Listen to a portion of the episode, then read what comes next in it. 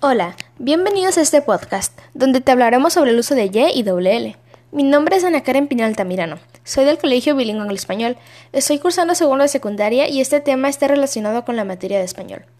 Como ya dijimos anteriormente, vamos a hablar sobre el uso de la Y y la L.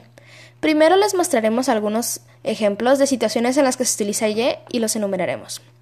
En el número 1 tenemos se escribe con Y las formas de los verbos terminados en huir. Ejemplos: contribuir, contribuyo, distribuir, distribuyen, construir y construyen. En el 2 tenemos que las formas verbales que no tengan Y o doble L en su infinitivo se escribirán con Y.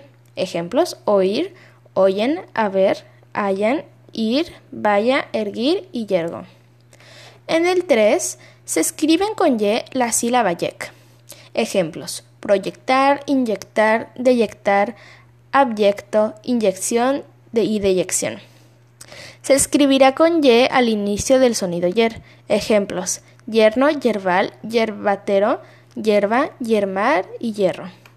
En el punto número 5 se escribe Y después de los sonidos ad, dis y sub. Ejemplos: adyacente, disyuntiva, subyacente, subyugar y disyunción. En el 6 se escriben con Y las palabras que empiecen con yu. Excepciones: lluvia y sus derivados. Ejemplos: yudo, yuca, yugo, yugular y yunta. Ahora vamos a empezar con los ejemplos en los que utilizaremos la doble L y también los vamos a enumerar.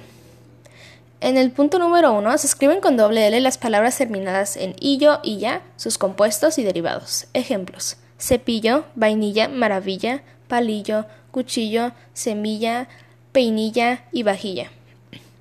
En el 2 se escriben con doble L las palabras terminadas en aye, elle, ello, ella. Excepciones: plebeyo, legüello, pompeya. Ejemplos: muelle, calle, bello, camello, aquella y sello. Se escriben con doble L algunos verbos terminados en yar, excepciones: rayar, pullar, explayar y subrayar. Los ejemplos de esto es atropellar, estallar, abayazar y batallar. Como conclusión, quiero decir que hay que tomar en cuenta lo importantes que son los usos de las letras en este caso.